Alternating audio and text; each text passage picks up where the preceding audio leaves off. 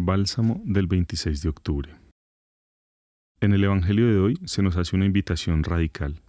Es una invitación a rechazar el mal en nuestras vidas, en nuestras actitudes y en entrar por la puerta estrecha, es decir, a ser capaces de actitudes y acciones magnánimas, a ir más allá de lo que es un deber, actitudes y acciones que implican nuestro esfuerzo, nuestro sacrificio, nuestra incomodidad, en definitiva, todo lo que implica esa puerta estrecha. Es un llamado a salir de nuestras comodidades que hacen perezoso nuestro espíritu y nos invita a dejarnos interpelar, a apasionarnos por las buenas obras, aquellas obras que podemos hacer en nuestra vida cotidiana y que están a nuestro alcance.